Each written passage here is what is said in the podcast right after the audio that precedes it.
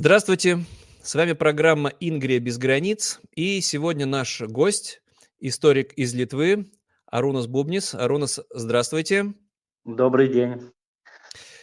Ну, если можно, представьте себя, как ваша официальная должность называется, а я потом расскажу о сегодняшней беседе, о теме, о том, о чем мы будем говорить.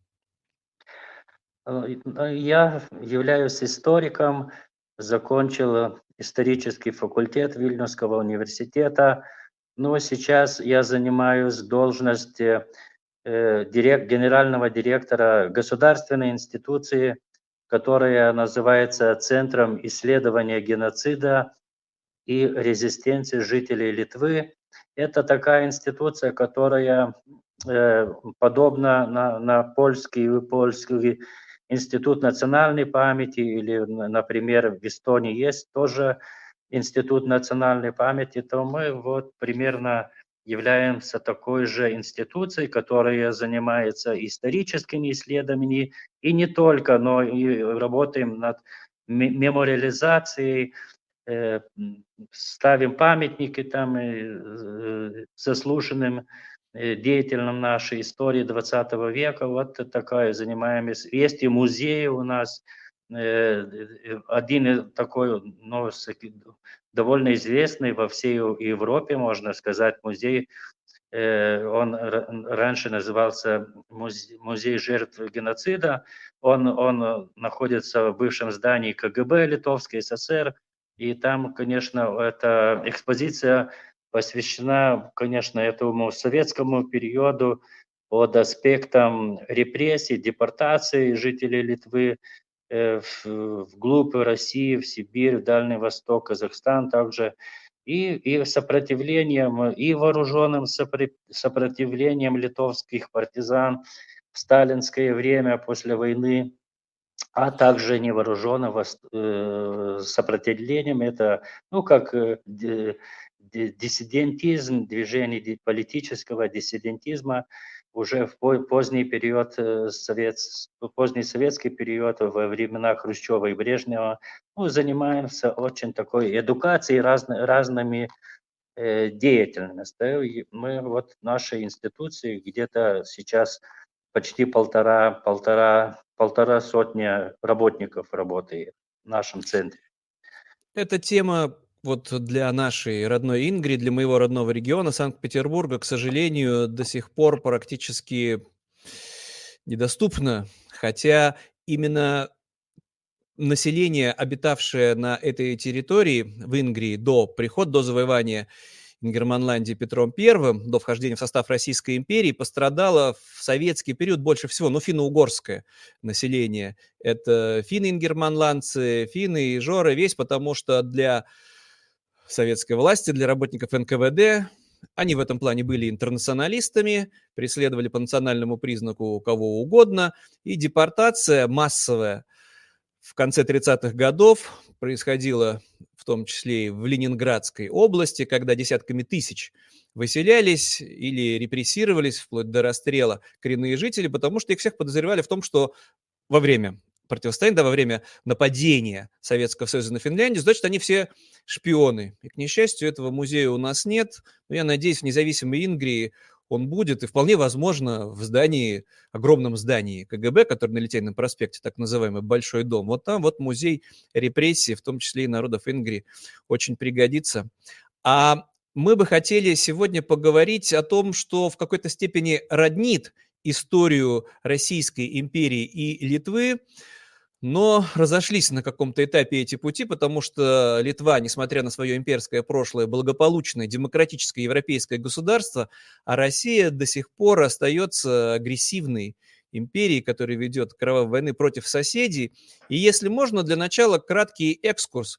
В Литве была, был период, когда Вильнюс был столицей огромной империи от Балтийского до Черного морей, в него входили значительнейшие территории, населенные православными, русскими, а в современной Литве почему-то нет этих идей реваншизма, почему-то никто не требует завоевать, вернуть да, эти исконные земли, не говорит, что надо переписать историю. Это, кстати, про переписанную историю тоже болезненная тема для ну, для современной путинской империи. Но если можно, тогда краткий экскурс к 20 веку, а потом вот о текущей ситуации и в том числе про вопрос менталитета, то, чем вы вот как раз и занимаетесь.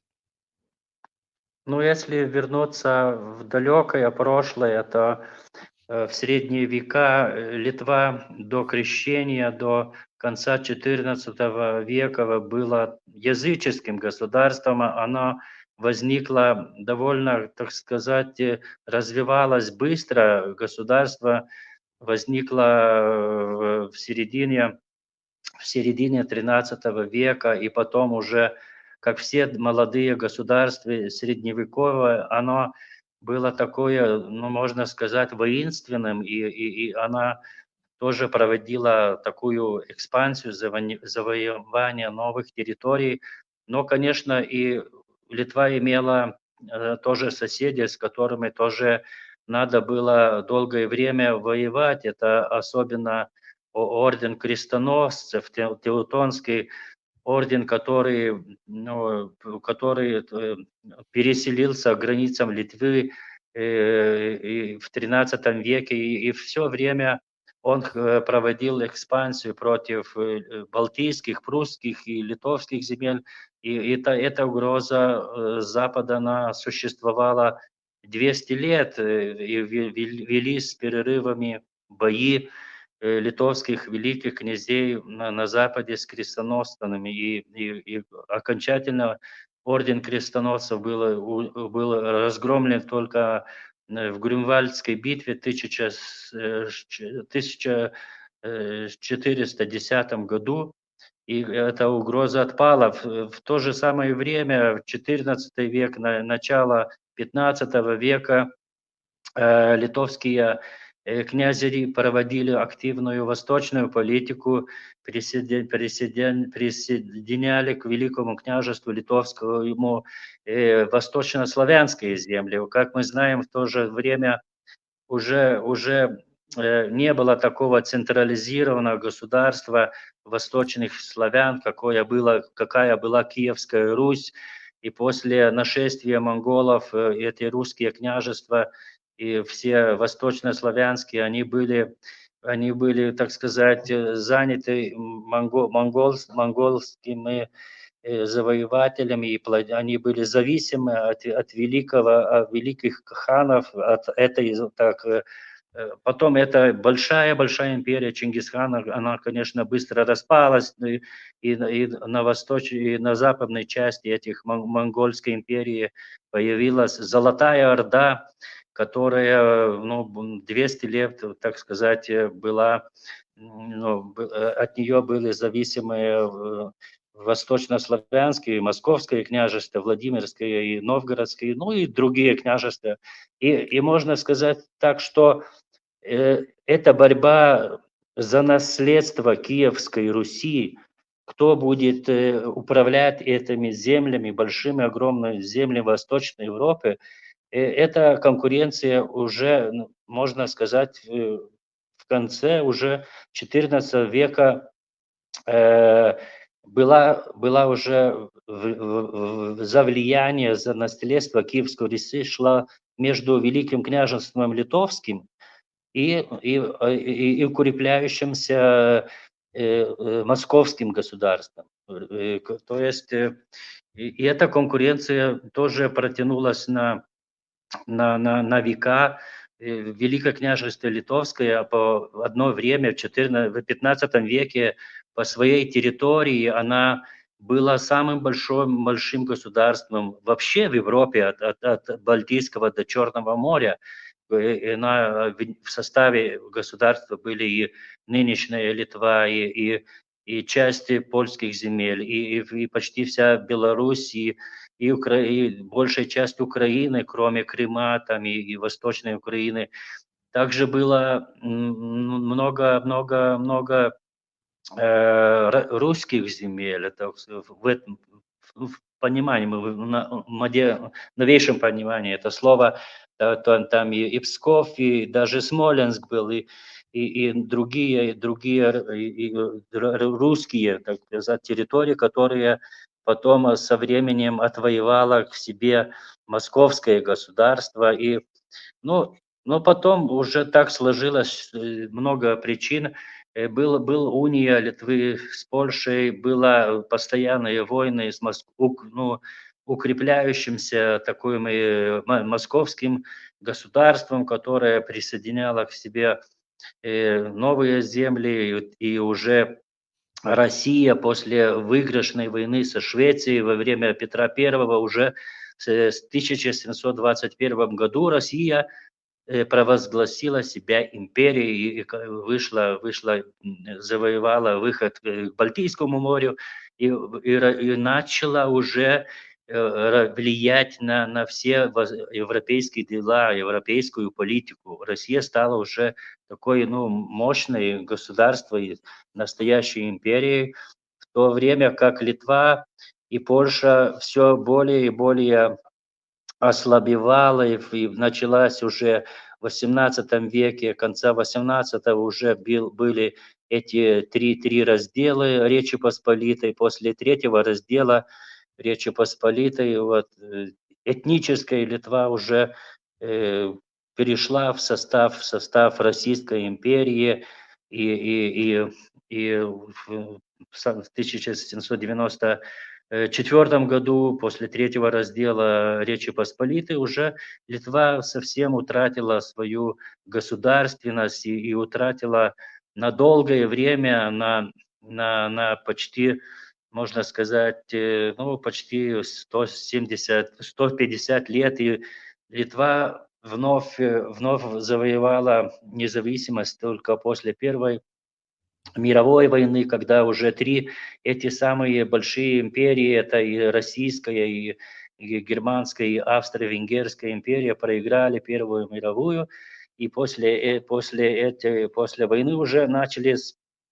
создаваться новые независимые государства на территории этих империй. Это и Литва, и Латвия, и Эстония, которые были частью Российской империи, и Польша, и, и, и, и другие и, и среднеевропейские государства, Чехословакия и, и другие обрели, обрели свою независимость. И, конечно, это, это, это этот период Великого княжества Литовского, он, мы, конечно, литовцы гордимся этой, этой, этой историей, что была такая ну, маленькая нация, как э, литов, литовцы, они сумели все-таки создать такое большое государство, ну, которое, конечно, э, просуществовало несколько сот лет, но, но такого настроения, чтобы, чтобы как сказать, что реваншизма какого-то, имперских амбиций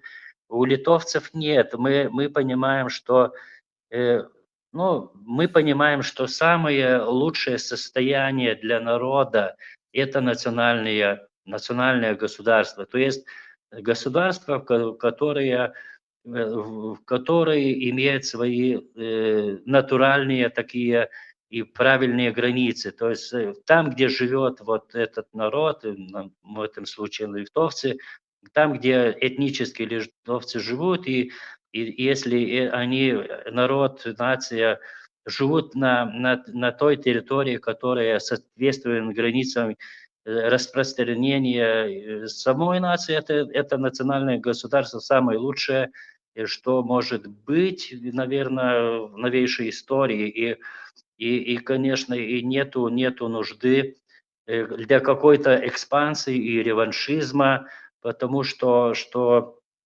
э, лучше всего управлять и, и укреплять государство и, и ее состояние, уровень жизни, э, это, конечно, и, и, и политическая система, демократия действует лучше всего в, демо, в национальном государстве, а не а не в имперском каком-нибудь государстве, которое мечтает все время э, об экспансии, об расширении своей территории, которое даже не знает своих границ, как, э, например, Россия. Она, она на протяжении всей своей истории, можно сказать, она не знает своих границ, где, где, где есть границы России. Они все время расплывчатые, они все время движутся, то, то, то уменьшают, то у, у, у, у, уменьшается, то расширяется.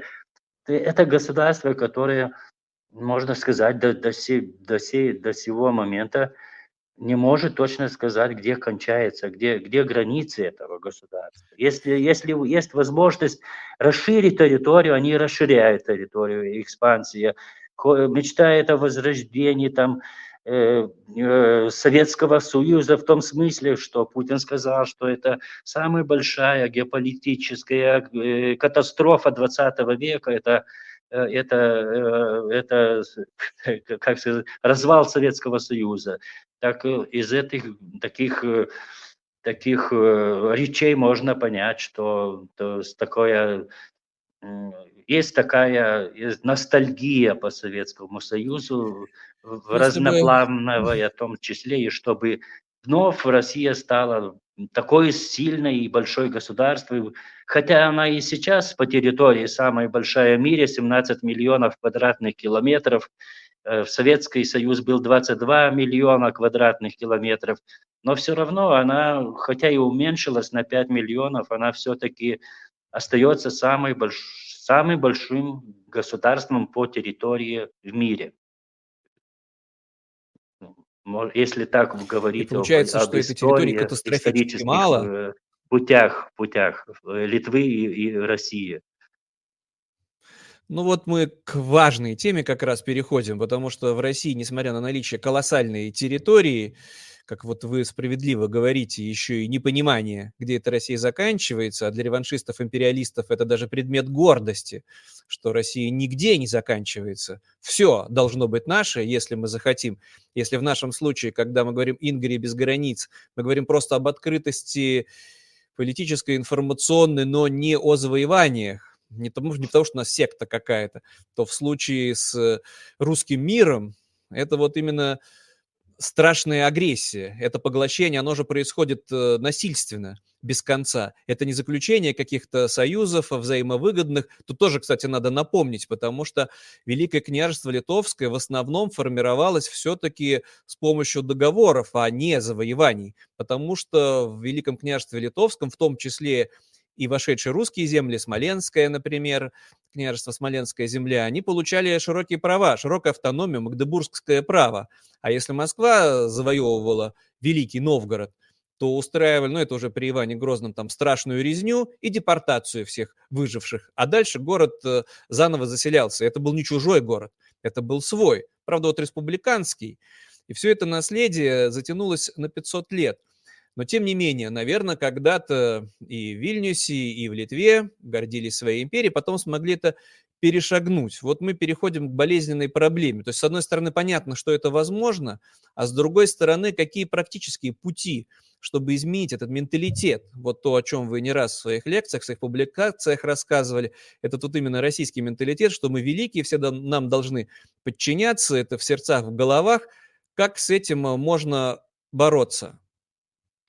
Ну, я думаю, это, это очень зависит от, э, от политического режима в государстве. Это, это очень, очень важный фактор. И я, я вспоминаю вот э, времена Бориса Ельцина. Ельцин, когда э, и в начале своей этой политической уже карьеры, когда уже стал лидером Российской Федерации, он, он даже до этого августа, ну, до этого августовского путча 91 года э, наш лидер Витаутас Ландсбергис э, подписал договор с Борисом Ельциным, э, руководителем Российской Федерации, еще до путча, это было в июле 91 года, и, и оба, оба государства признали друг друга еще, до, так сказать, до до путча и до развала Советского Союза уже образовались такие вот, э, такие были сделаны такие большие шаги и, и примирению обеих народов, и признанию друг друга.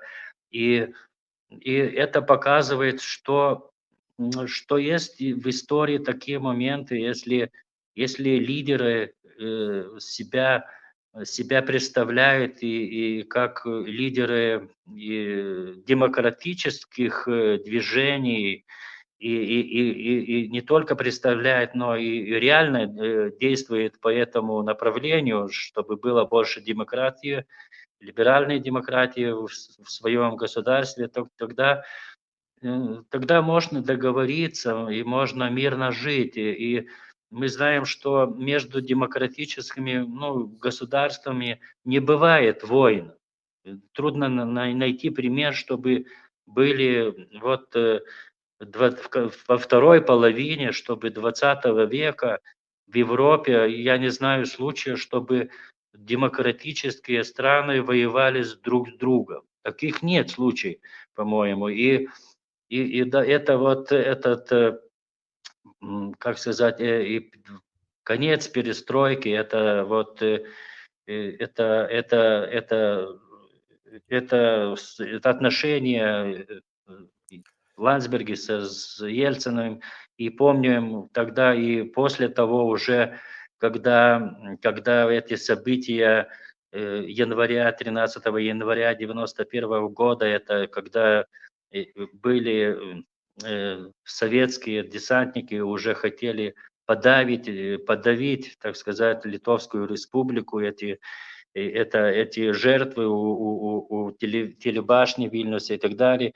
Мы, мы помним, что были демонстрации в России и в Москве, собрались на другой день там сотни тысяч, сотни тысяч людей в Москве, которые поддержали, поддержали Литву и, и, и, и были против, против этой агрессии, военной агрессии, против подавления независимости Литвы. Это, ну, такой пример все-таки показывает, что Э, при положительных там э, обстоятельствах в России тоже может э, найтись, найтись эти демократические силы, но, но мы понимаем, что вот после 20 лет и больше правления Путина эти силы очень-очень сильно они были, так сказать, уменьшены, подавлены, и сейчас, ну, и, и, и это вся государственная пропаганда через телевидение, там все это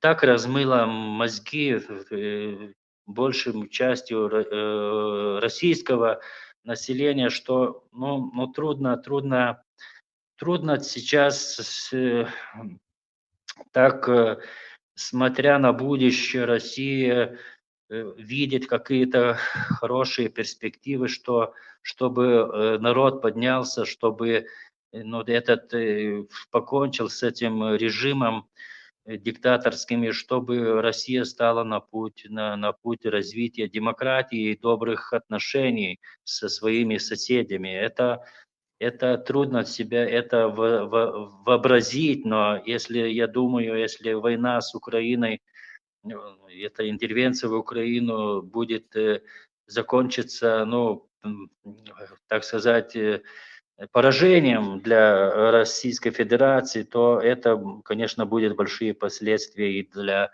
для режима Путина, и может тогда, может быть, и, и изменится ситуация в России э, изменится ну, кардинально. Ну, очень деликатно, но, очень деликатно но может быть, говорите. это изменение не обязательно будет демократическое, может прийти и другие авторитарные, может да. быть еще ну, более фашистские силы, чем, чем, сейчас, чем сейчас, но но, но все-таки, я думаю, ну, народ тоже, терпение у народа тоже не безгранично. Когда-то оно лопнет, это терпение к сожалению, мы видим, что терпение безграничное, и именно при Ельцине была совершена, возможно, роковая ошибка, преступная ошибка, когда началась война против Чечни, желавшей обрести независимость в начале 90-х годов.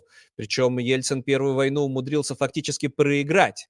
Чечня обрела эту независимость, собственно, по факту. А вот вторую чеченскую войну, ну это уже больше, соответственно, при власти Путина, империя выиграла, посадив туда безумного наместника, в итоге, не сразу, а в итоге там Кадырова, а младшего, а потом развязала экспансию уже против Грузии, против Сирии, теперь страшная война против Украины. И здесь вот, ну, я понимаю, что это вопрос, который европейских политиков э, очень смущает, им очень трудно про это говорить, но по факту получается, что Россия сама себя реформировать не способна. Она просто возрождается снова в империю.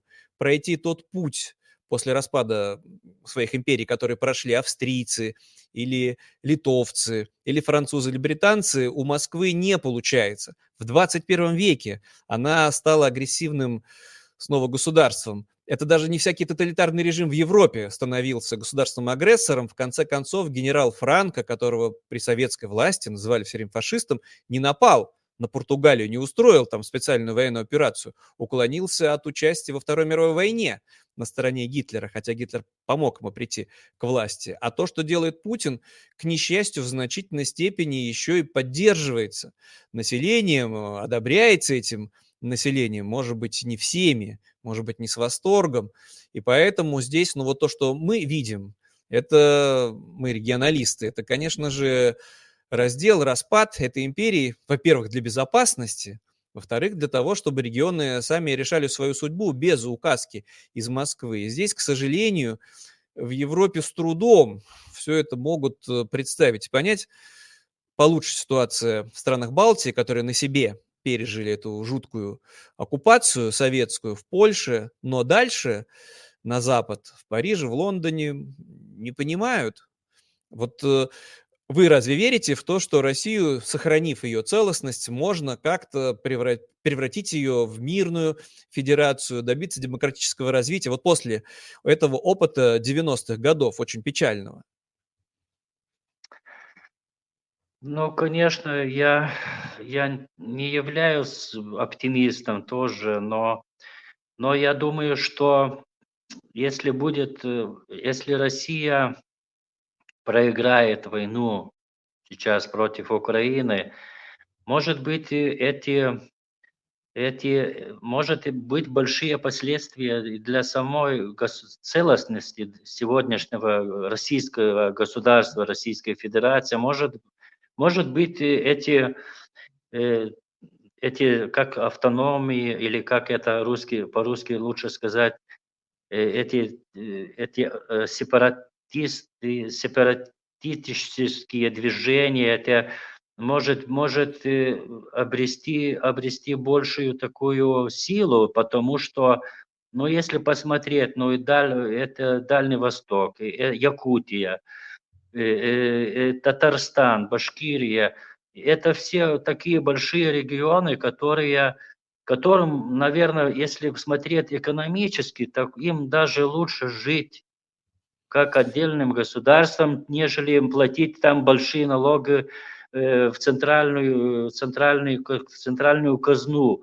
И может быть эти такие, как сказать, как сказать, эти такие тенденции сепаратистские, автономные, наверное, сначала, потом сепаратистские, они, может быть, на, обретут, обретут все-таки свою силу, и потому что, ну, конечно, еще это фактор Китая тоже, мы не знаем, как, э, ну, например, Китай будет, какую политику вести Китай в отношении России, если Россия проиграет э, проиграет войну. Я думаю, Китай тоже имеет свои интересы, имеет, наверное, и, и территори, территори, территориальные какие там э, планы и претензии насчет э, Дальнего Востока, части Дальнего Востока и других территорий. И, и, и, и трудно сказать, как, но какая будет развитие э, политическое и военное после двух, трех, пяти лет. Может быть, случится такие вещи, которые, но которые мы, мы даже не представляем себе, что, что может произойти такие, такие процессы, такие, такие случаи. И, и трудно, трудно, трудно, трудно сказать, что, но можно, может быть, так, случится такая ситуация, даже некоторые регионы и власти, местные, местные власти этих регионов э, будут э, даже размышляют, а может быть нам лучше как отдельному государству существовать и в экономическом плане, чем, чем быть зависимым от, от центральной власти, и зави, не только зависимым, но, но, но то, то, можно сказать даже таким...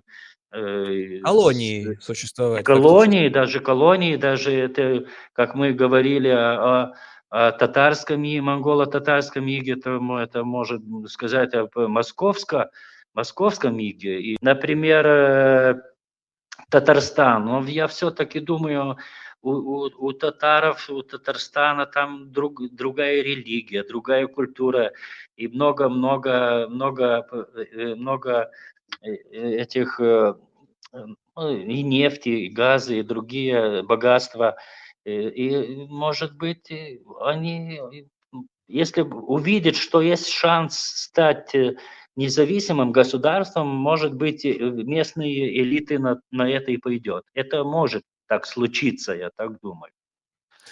Да я-то считаю, это будет благом, и как раз-таки на Западе с пониманием, что Северный Кавказ или вот э, Поволжские республики, ну, национальная автономия, да, имеют право на независимость, а как вот регионы с русским населением, как это так может быть? А я считаю, что Россия должна пройти скорее путь похожий на бывшие испанские колонии, как Латинская Америка, которые сейчас отдельные государства, несмотря на общую религию, на единый язык испанский. И давайте тогда завершать сегодняшнюю передачу, чтобы я ни в коем случае не хочу, чтобы вернулся Советский Союз, когда я мог в 91 году с товарищами после вот событий драматических в Вильнюсе купить билеты, срочно поехать. Мы студенты были, прогрессивные, молодые, к нашим литовским товарищам помочь спасать демократию. Так вот, чтобы была Европа, чтобы Ингрия, Санкт-Петербург, соответственно, регион были частью этой Европы, входили в НАТО, в ЕС, в шенгенскую зону, и точно так же без шлагбаумов, без э, виз, без колючей проволоки можно было из Петербурга купить билет на самолет, на поезд и доехать э, до Вильнюса, чтобы мы были частью общего европейского пространства. Это просто в России не все понимают, что никто не спрашивает документы, когда литовцы едут в Латвию или в Польшу. Ну, иногда могут быть проверки, но в основном совершенно прозрачной границы, что да, так можно жить, не вспоминая о том, что где-то, когда-то истинные, неистинные границы, чей был Вильнюс до Второй мировой войны, а чья была Клайпеда. Ну, понятные, да, болезненные вопросы. Вот есть границы, надо с ними смириться и среди них жить. Ну, получается, за вас, да, я как будто бы напутствие, но завершение дайте от вас какое-нибудь пожелание напутствие? Ну, я, я думаю, не только я думаю, но, но всем, всем, так сказать, э, э, ясно, что Петербург это ну, европейский город, он создан как европейский город, и, и, и эта конкуренция между Москвой и Питером, она существовала, и даже в советское время она не была, конечно, открытой, но, но это была такое э, совсем облик города все-таки Москвы, Петер, Петербурга совсем, совсем бывшего Ленинграда, совсем другой.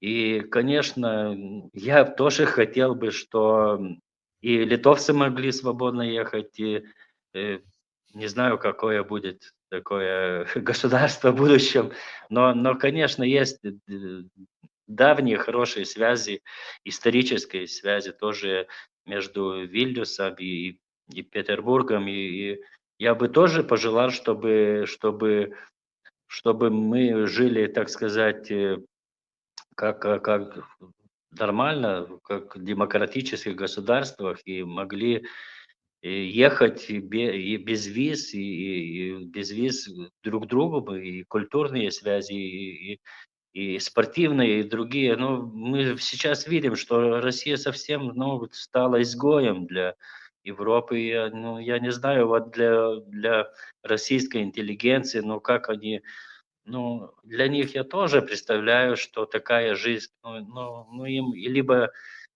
ну, знаю, либо эмигрировать, либо убежать, либо так уже э, со своей судьбой смириться и, и так и деградировать так постепенно. Я, ну, все-таки я хочу, я так понимаю, что ну, русские тоже есть люди когда-то, но они хотят жить свободнее, хотят жить лучше, и, и, и все-таки, все-таки, все-таки надеюсь, что так и случится в будущем.